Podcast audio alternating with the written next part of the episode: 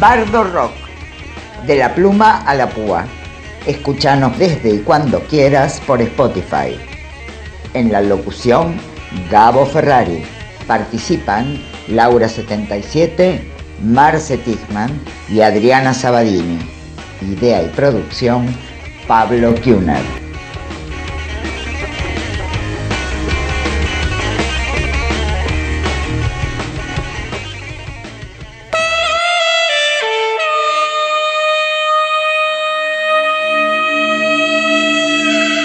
Aquí comienza Bardo Rock, entre la pluma y la púa. Soy Gabo Ferrari. Este es el primer capítulo de una aventura radial, un programa ecléctico, un golpe de cultura en tu marulo. Y en este episodio nos introduciremos en la vida y obra de un tal Roberto Art un tipo multifacético, un juguete rabioso de la literatura que marcó un antes y un después.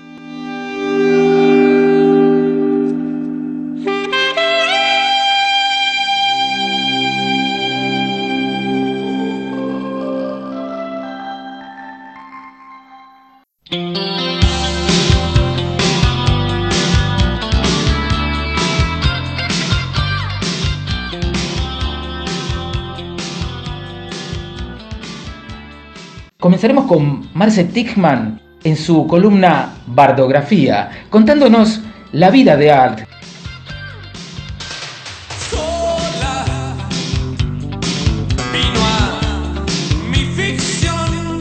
Laura 77 en su columna Sin hilo, abriendo un abanico musical inspirado en lo arcliano.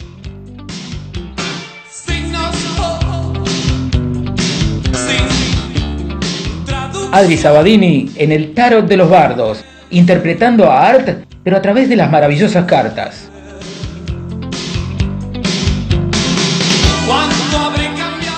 Y Pablo Kuhner, ¿y quién les habla? Nos dedicaremos a sumar palabras, a hacer entrevistas y cuanto pinte por los rincones.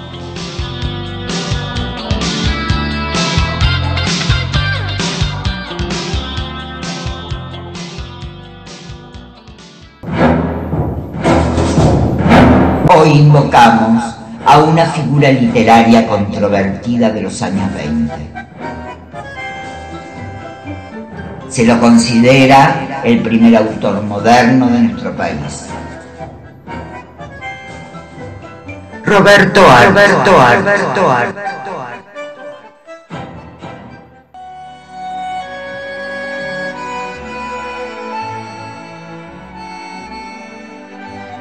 Nació en 1900 en el barrio de Flores.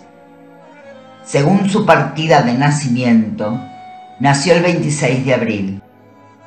Sin embargo, en sus autobiografías y entrevistas, cambiaba su fecha y nunca quedó claro si fue el 2 o el 7 de mayo. Además, modificó su nombre. Fueron sus propias palabras. Me llamo Roberto Godofredo Christophensen Art y nací una noche del año 1900 bajo la conjunción de los planetas Saturno y Mercurio. De familia muy pobre, era casi analfabeto. De padres inmigrantes, su madre campesina le transmitió sus creencias ocultas y de astrología. Su padre, desertor del ejército prusiano, era violento y sádico. A los 16 años lo expulsó de su casa. Cursó hasta tercer grado de primaria porque lo echaban de las escuelas por revoltoso y mal alumno. Fue un autodidacta y ávido por la lectura. Su madre se jactaba. A los ocho años vendió por cinco pesos su primer cuento. Hasta fue un estudiante fracasado en la Escuela de Mecánica de la Armada.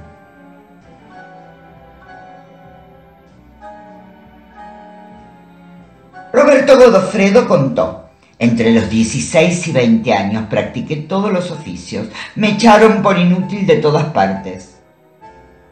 Fue pintor de brocha gorda, ayudante en una librería, soldador, peón en una fábrica de ladrillos. Inventó las medias reforzadas con caucho, que nunca fueron comercializadas. Paralelamente, trabajó como periodista y cuentista en las revistas Proa y Don Goyo, en los diarios El Mundo y Crítica, lo que le permitió relacionarse con círculos literarios porteños. Participó en el grupo de Florida, que eran jóvenes escritores vanguardistas, y en el grupo de Boedo, intelectuales de izquierda. Construyó una literatura marginal y opuesta a la estética literaria de la época. Fue muy criticado por los que preconizaban el buen uso de la lengua. Sus influencias fueron Nietzsche, Dostoyevsky, Quevedo, Proust, Dickens, ni más ni menos. Se lo conocía por el loco del mechón negro sobre la frente recitaba párrafos de sus novelas a parroquianos en los bares, canillitas y peatones con los que se cruzaba en la calle Corrientes. Agudo observador y cronista de la época. Tomó lo urbano como semillero de conflictos, temática social violenta y de izquierda. En 1926 publica su primer novela, El juguete rabioso. Art llama a esta novela La vida puerca, pero por recomendación de su amigo Huiraldes, modifica el título del libro por resultar muy violento para la época. El juguete rabioso se sitúa en los años de la Gran Depresión y narra la historia de un adolescente que intenta insertarse en la sociedad contemporánea y vencer a la burguesía que lo condiciona. un personaje reacio a resignarse a la forma de vida establecida. En conclusión, Art nos presenta una novela que trata como eje principal la incapacidad de los sectores marginales para triunfar en la sociedad. Recibe el primer premio de Editorial Latina.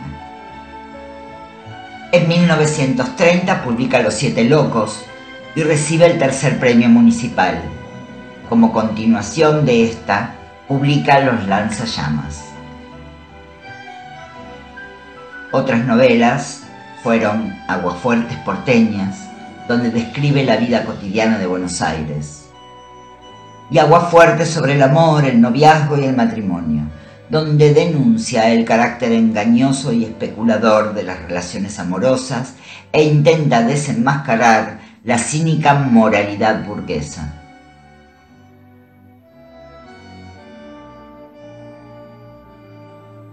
El amor brujo es un relato crítico sobre el amor burgués. La isla desierta, Saberio el Cruel, 300 millones.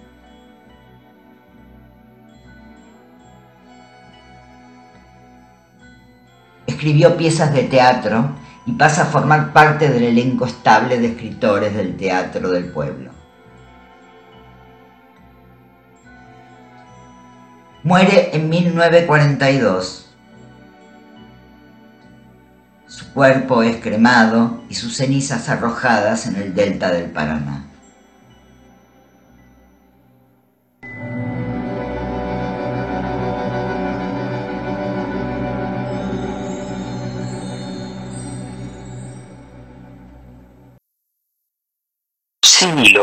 Un espacio donde la palabra se besa, se fusiona, se pega, se enciende con la música, con los discos con los recuerdos, con los sueños.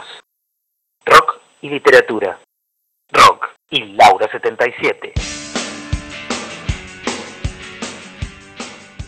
Ahora sí, vamos a transitar el camino del rock en art. No llegó a conocer el rock, pero el rock sí llegó a conocerlo a él. Entonces no hay dudas de que este autor sirve y sigue sirviendo de mucha inspiración para este género. Vamos a honrar determinadas bandas que eh, lo mencionan en sus canciones, en sus palabras, hasta en los títulos de sus propias bandas. Así que vamos a hacer un pasaje bastante interesante y después nos vamos a centrar en una canción específica. La banda más grande de Argentina, Patricio Rey y los Redonditos de Ricota, lo citan y lo mencionan y se unen a esa temática ricotera y arteliana que es tratar sobre la marginalidad, la tristeza, el darle luz a lo que suele moverse en la oscuridad, las estigmatizaciones, las reivindicaciones, la miseria humana, la desigualdad como ya mencioné. También habla de esa Rusia del siglo XIX, los escritores de esa época, la revolución rusa, pero si queremos hacer un ejercicio de imaginar las novelas de Roberto Art ilustradas, por ejemplo, nos tenemos que adentrar en Ricardo Cohen, más conocido como Rocambole. Rocambole es el artista que ilustra las tapas de disco de Los Redondos. Rocambole alguna vez dijo que el Indio Solar es una especie de Roberto Art, que une el lunfardo con cierto academicismo literario. Rocambole también traza un pequeño paralelismo entre Art y la propia obra. En su momento dijo, Así como Roberto Art, el amor, la locura y la muerte han sido casi siempre los temas, las casualidades no existen para él e incluso dice a modo de confesión, que le debe el título de Rocambole, el nombre de Rocambole, a un famoso personaje de un escritor francés, que era uno de los más leídos por Roberto Art. Entonces imaginen hasta qué punto llega Art que incluso te define cómo quiero llamarme, qué influencia fuerte tiene ese autor sobre mí.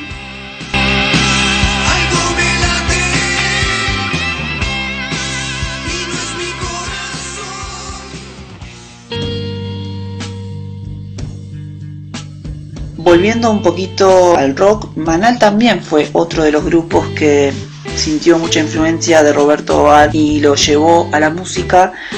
Avellaneda Blues está basada justamente en una de las aguas fuertes, donde narra muchísimo el conurbano bonaerense, la cruda realidad del retrato cotidiano.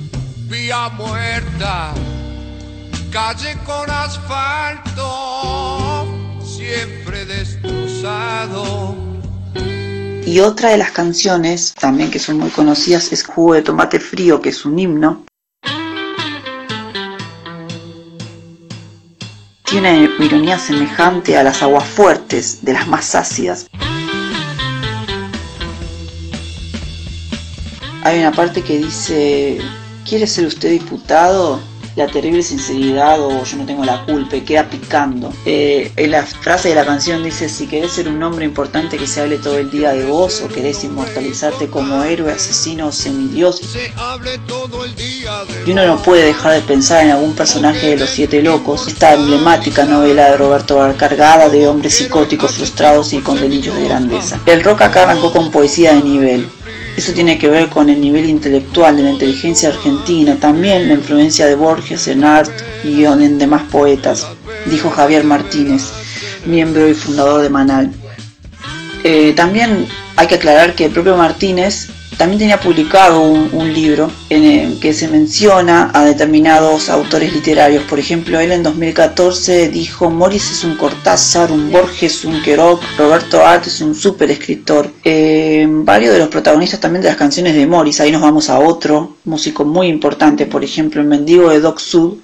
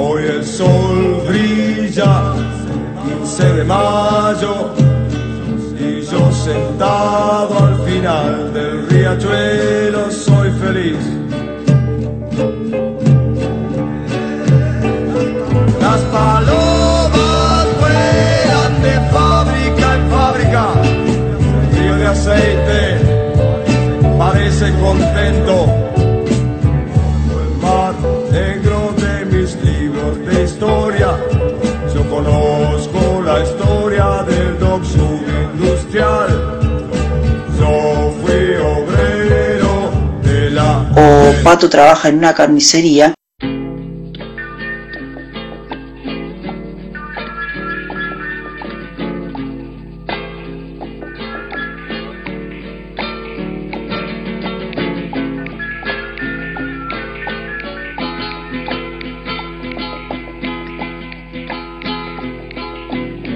empezó con el chiste que decía es mío, lo mío es mío No comprendíamos que eso sería Lo que algún día nos heriría Eran los días, los días de oro y el sol miraba sin preguntar. eh, tienen alusión y podrían ser tranquilamente personajes eh, de Roberto Art. Entonces sigue, sigue esa influencia fuerte e incluso en esa música, en esas letras, ya abarcando la cuestión de, de composición de canciones, ellos se sienten con esa influencia y decir, bueno, estoy escribiendo una canción que prácticamente podría ser un personaje de Roberto Art. Seguimos un poquito más, lo encontramos a Andrés Calamaro. Para torero, cobarde y artista. En 2015 Calamaro publica un libro que se llama Paracaídas y Vueltas, porque aparte de ser un gran músico también es un gran letrista de nuestro rock.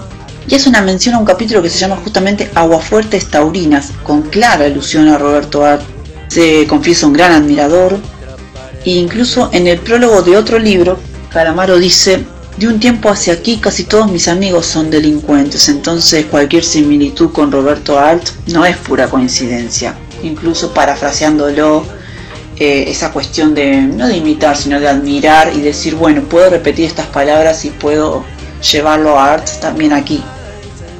A fin de Calamaro tenemos de este lado de la orilla Fito Páez, todos este, músicos que escuchamos y que en los 90 fue su, su espacio y su momento de ebullición. Fito Páez también tiene una canción que dice Buenos Aires igualito que los tiempos de Roberto Art. Esa canción habla mucho sobre drogas, locos, armas, eh, se titula Fierita Paranoica. Amado hasta los dientes por la vida y no había otra Eh, Fito es uno de los músicos con más referencias a Roberto Art. Por ejemplo, eh, Cadáver Exquisito es una de las canciones con más alusiones a, a su obra y en el video se recrean varias escenas de la novela. Entonces este, ahí también lo, lo podemos encontrar. O sea, si queremos encontrar a Roberto Art, tenemos que escuchar rock argentino. No, no nos queda otra. No podemos eh, evitarlo. E incluso si no lo conoces a Art y, escuchaste primero una canción, búscalo. Búscalo a través de esa canción y ahí te vas a conectar con un mundo increíble. Eh, bueno, Fito Páez también grabó un disco con Joaquín Sabina que se llama Enemigos íntimos, donde también vuelve a mencionar a Roberto Art diciendo en una de esas canciones ganas de matar, dos copas de más, una risa kurda, un viejo libro de Roberto Art que no me deja en paz. Reza el tema, tengo una muñeca que regala besos. Queda bastante claro que el rock argentino eh, tiene una influencia muy, muy de Roberto. Pero si cruzamos un poquito la orilla del otro lado nos encontramos con La Vela Puerca, que es una banda uruguaya. La Vela Puerca en un principio quería llamarse La Vida Puerca, haciendo alusión a la primera novela de Roberto, pero luego decidieron cambiarlo. Eh, también recordemos que esa primera novela que iba a llamarse La Vida Puerca terminó llamándose El Juguete Rabioso por sugerencia de Ricardo Giraldes, amigo de Roberto Art. Eh, da la casualidad que el debut literario de Roberto Art fue a los 26 años y el debut de la Vela Puerca de varios integrantes de la banda fue justamente también a los 26 años y elegir ese nombre, querer invocar a algo que, que no pudo porque terminó siendo con otro nombre, terminó siendo los juguetes rabiosos en vez de la vida puerca, ellos se pusieron la vela puerca, también tiene cierta coincidencia y cierto magnetismo de lo que provoca Roberto Art. Eh, pero ahora bueno, nos vamos a centrar eh, con más profundidad en una canción de el ex Ataque 77, ahora Jauría Ciro Pertusi, eh, se va a Ataque 77 después de tocar 20 años. Con Ataque 77 graban el cover Jorobadito, que es una versión original de Los Auténticos Decadentes.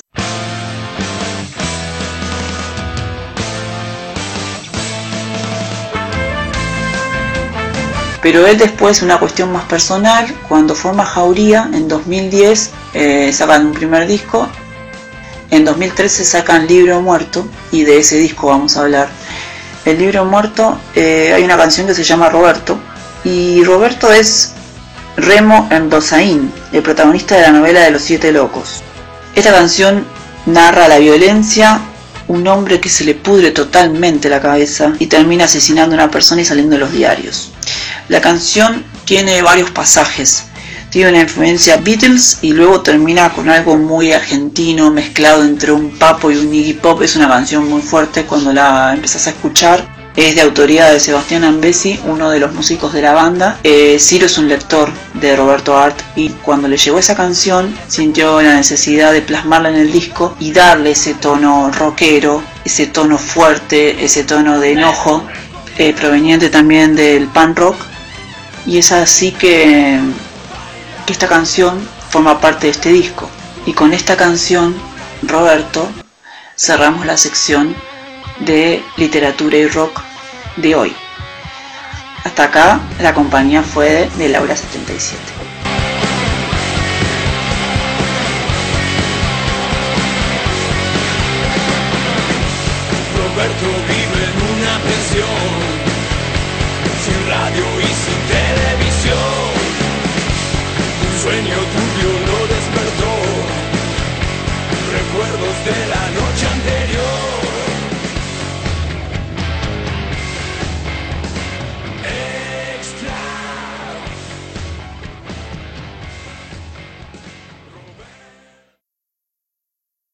Cine de Bardio, aquí, en Bardo Rock.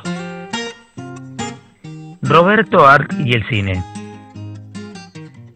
Desde la butaca, cada espectador vive en su sensibilidad un trozo de existencia de los personajes, de sombras que gozan o sufren ante él. Hombres y mujeres van a buscar al cine, aparte de distracción, una explicación de los problemas que complican sus existencias. Roberto Art.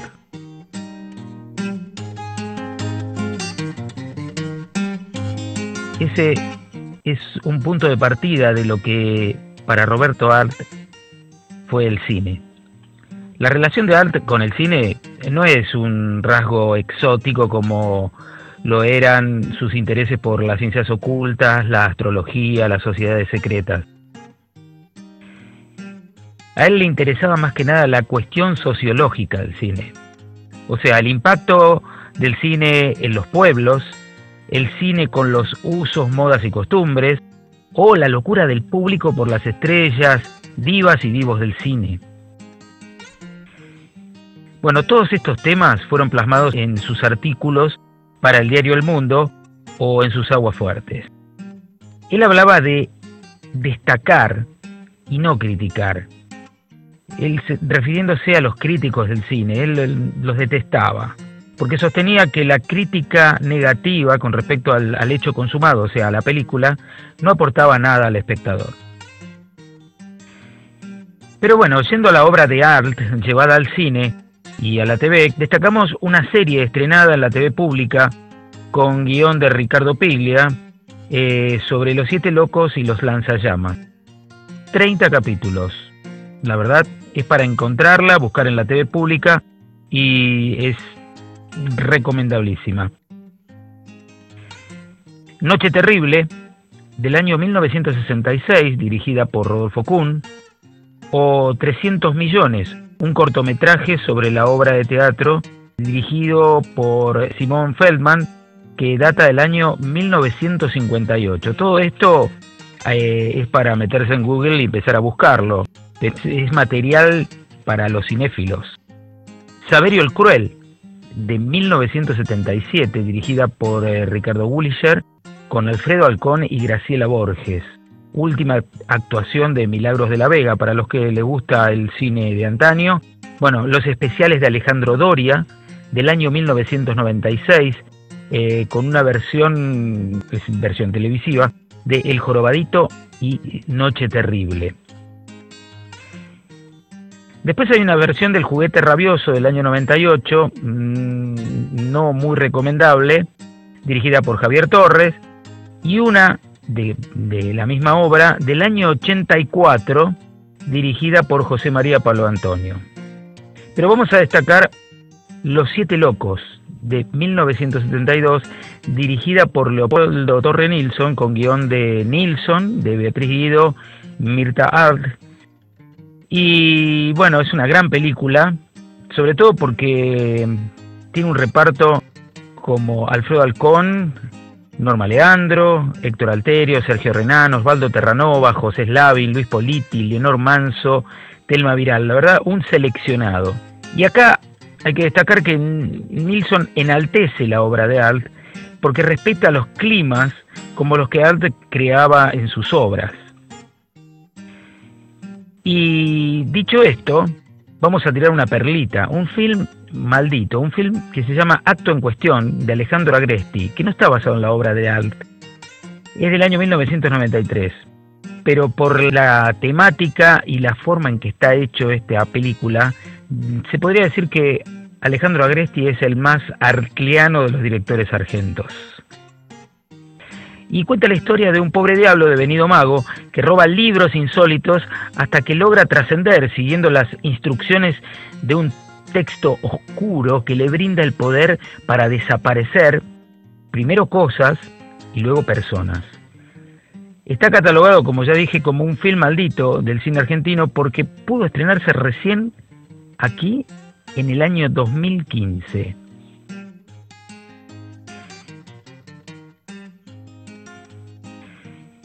Y para finalizar, quisiera decir que, o sea, una pregunta que muchos se, se han hecho, ¿qué lugar ocupa Art en la literatura argentina? Y como dato, quiero decir que en un texto impecable de Ricardo Piglia, en el libro Formas Breves, titulado Un cadáver sobre la ciudad, ahí lo dice todo.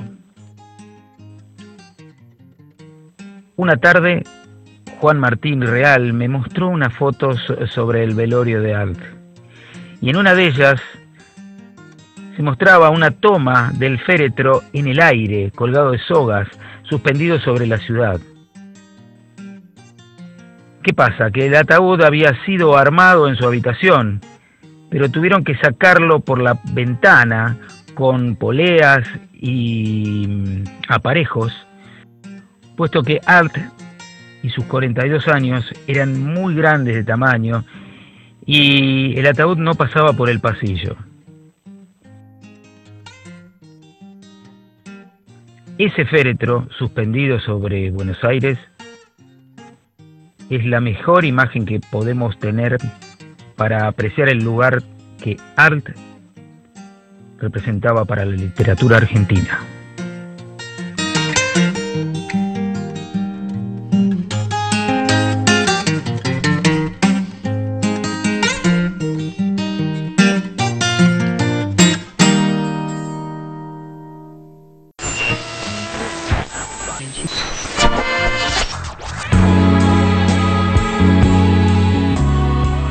Ahora nos adentramos en el mundo místico de la mano de Adriana Sabadini.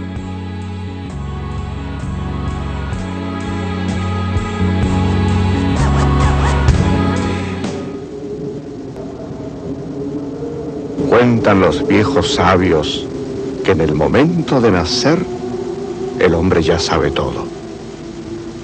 Que puede reconocer este mundo de una punta a la otra. Que sabe lo que ocurrió desde el primer día hasta el último y que ya ha recorrido todo el ciclo. Pero de nada le vale todo esto, porque en el preciso instante de nacer, un ángel lo besa en la boca y de inmediato olvida todo. Desde ese momento, el hombre tendrá que empezar a vivir para aprender a recordar.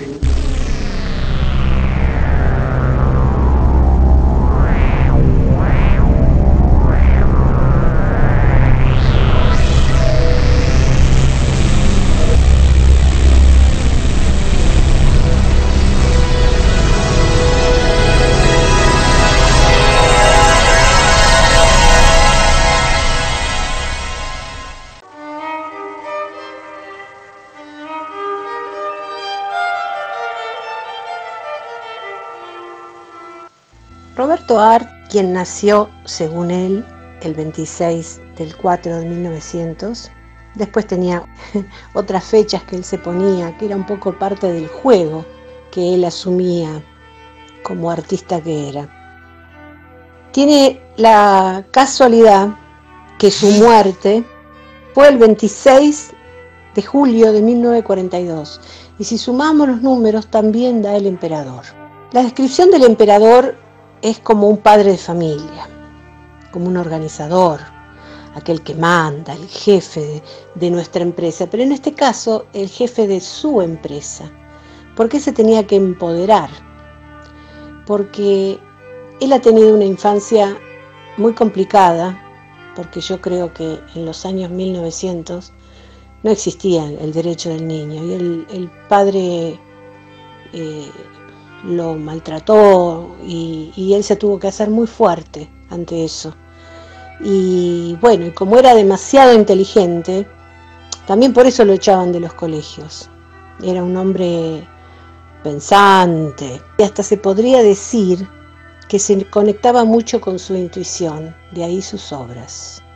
Tenía el símbolo de dotes de poder, de mando, representaba la capacidad y la necesidad de orden, aunque por ahí su cabeza fuese un poquito desordenada. Él era jefe de su propio trabajo. Era estable, seguro, organizado y muy ambicioso. Y también le gustaba luchar por esas metas que él se proponía. El emperador, como, como arcano mayor del tarot, nos habla de una persona con economía holgada y organizada, ¿no? Ahora yo no sé si él estaba tan holgado con su economía porque él se tenía que empoderar de eso para poder autoabastecerse. Yo creo que fue un, una persona muy solitaria, ¿no? Fue muy apasionado y, eso por ahí lo llevó a, cometer algunas locuras, aunque el emperador no comete locuras, pero yo creo que con su capacidad de, de espiritualidad que tenía, él eh, le gustaba jugar e ir por, por la vida este, recreando cosas nuevas constantemente. Bueno, esto es un poquito eh, la descripción de Roberto Ar en cuanto al arcano que le pertenece. Espero que les haya gustado y nos estamos escuchando para otra ocasión.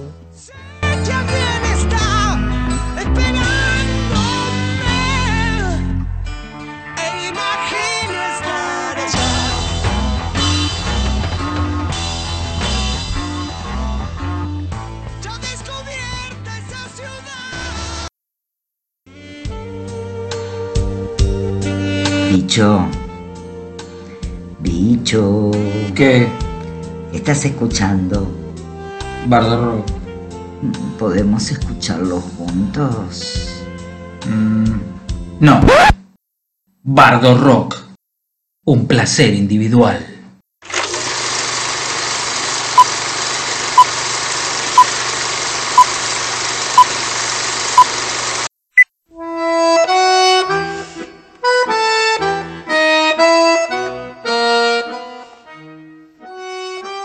Al tiempo que la muchacha le enreja la frente con los dedos, el hombre escucha estas palabras. Puede ser que algún día sea yo la más fuerte y entonces te arrepientas de todo lo que me hiciste sufrir. Silvio no contesta. Se encuentra tan bien así. Apoya los pies en un pasamanos. Al otro extremo del banco está sentada la jovencita y él mantiene la cabeza en las rodillas de la muchacha que entrelazando las manos sobre su mejilla lo atrae con cierta severidad hacia su pecho inclinando el rostro sobre él. De su corazón se desprenden magnitudes de agradecimiento hacia la jovencita, que así, sencillamente, lo acoraza con su cuerpo y hace que se sienta achicado y profundamente mimoso. Sin embargo, paralelo a su amoroso rendimiento, un instinto le susurra despacio. Ella tiene un secreto y ese secreto no te lo dirá nunca. Y durante una décima de segundo tiene el terrible deseo de gritarle. Vos sos una hipócrita enamorada.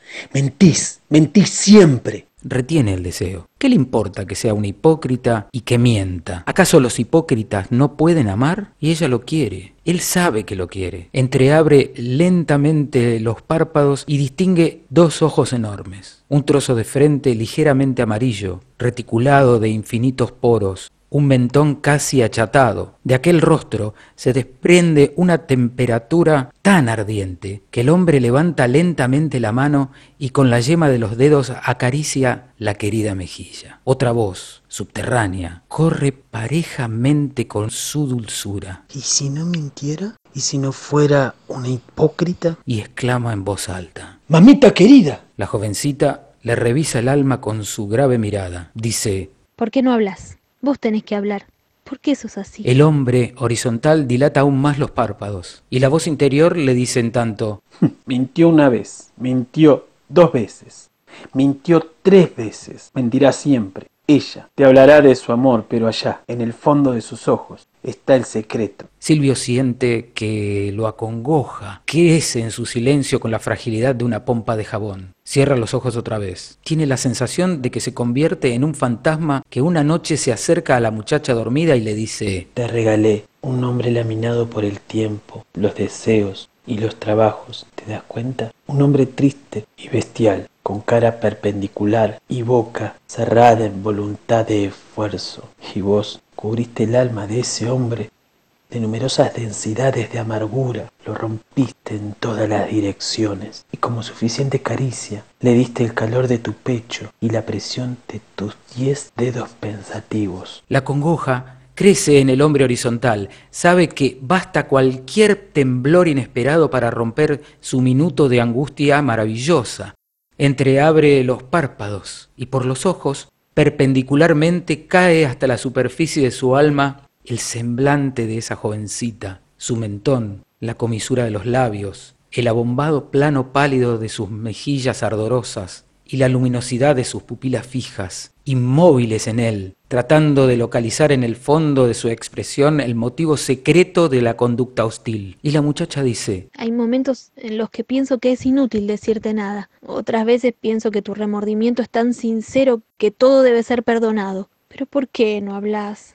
Silvio cierra los ojos el tiempo que un suspiro escapa de su pecho. Está suspendido entre cielo y tierra, en una maravillosa ausencia de realidad. Lo único existente en él es aquella frente que en ese momento tiene en el ceño la triple arruga como tres cuerdas en el mango de un violonchelo, y su mirada severa que examina con detenimiento los pecados que él confesó. Insiste la jovencita.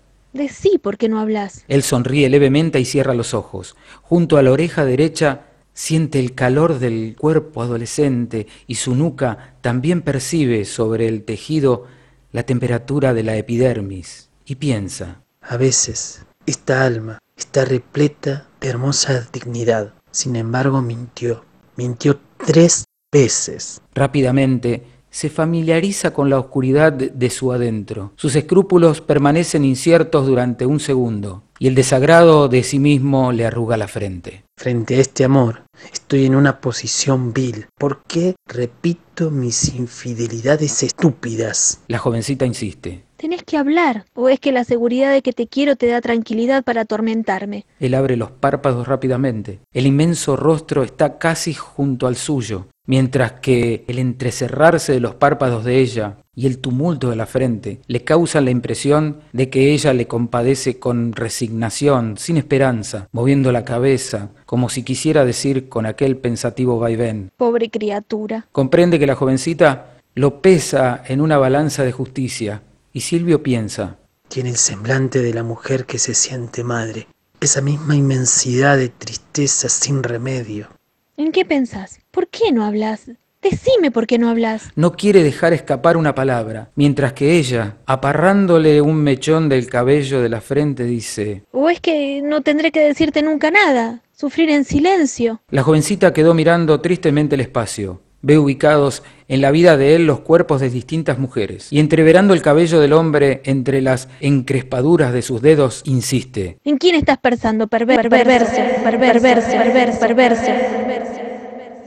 El hombre horizontal aprieta los labios. Su rostro se pone tan rígido que experimenta la tensión de la estiradura epidérmica en la garganta. Desea morir en aquel minuto bajo la mirada de la jovencita. Ella lo examina con pena. ¿Qué tenés? ¿Qué pensás? ¿Por qué no hablas Él conmigo? mueve los arcos ciliares y en su silencio envasa desprecio hacia la súbita compasión de la jovencita. Estará siempre así, en todo regazo de mujer. Siempre así, solo, a solas con sus sentimientos inhumanos, con su egoísmo y la vil dureza de su corazón frío y caliente. Y con la cabeza aparrada, tiesa, los párpados inclinados hacia él, retorna a la pregunta. ¿Por qué sos así? ¿No te das cuenta que nos alejamos? Silvio percibe planos sucesivos de desesperación abarcando su cuerpo horizontal. ¿Para qué hablar? ¿No me crees? ¿Para qué ¡Qué insistir? desgracia! La auténtica verdad nunca la dirá ella. Vos no me crees. La dignidad de la muchachita lo cubre con su densidad glacial y maravillosa, y lentamente se muerde el labio inferior hasta que el sufrimiento se torna repulsivo. No me crees. ¡Qué desgracia! Vos no me crees. De un salto el hombre se incorpora, la hostilidad ha reventado en él, inclina el cuerpo sobre la jovencita, la toma de los brazos, le sacude el busto, transmitiendo la fuerza de su rencor a las palabras, exclama por fin desesperado. Mentiste una vez, mentiste dos veces, mentiste tres veces. No te voy a poder creer nunca, nunca.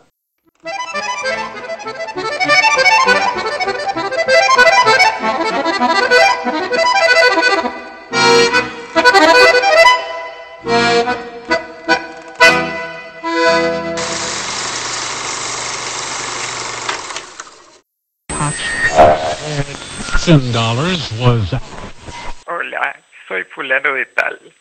Y como tal, escucho Bardo Rock.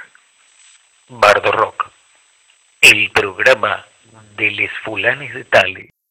Birds flying high, you know how I feel. Sun in the sky, you know how I feel. Breeze drifting on by, you know how I feel. It's a new dawn, it's a new day. It's a new life for me, yeah. It's a new dawn, it's a new day. It's a new life for me. Barderos nocturnos. Llegamos al final de este episodio. Recuerden que nos pueden seguir por Facebook o Instagram. Y si tienen comentarios o sugerencias, nos pueden escribir a contacto gmail.com. Gracias por estar del otro lado, ¿eh? Nos vemos. Va. Nos escuchamos en el próximo episodio. Bardo Rock.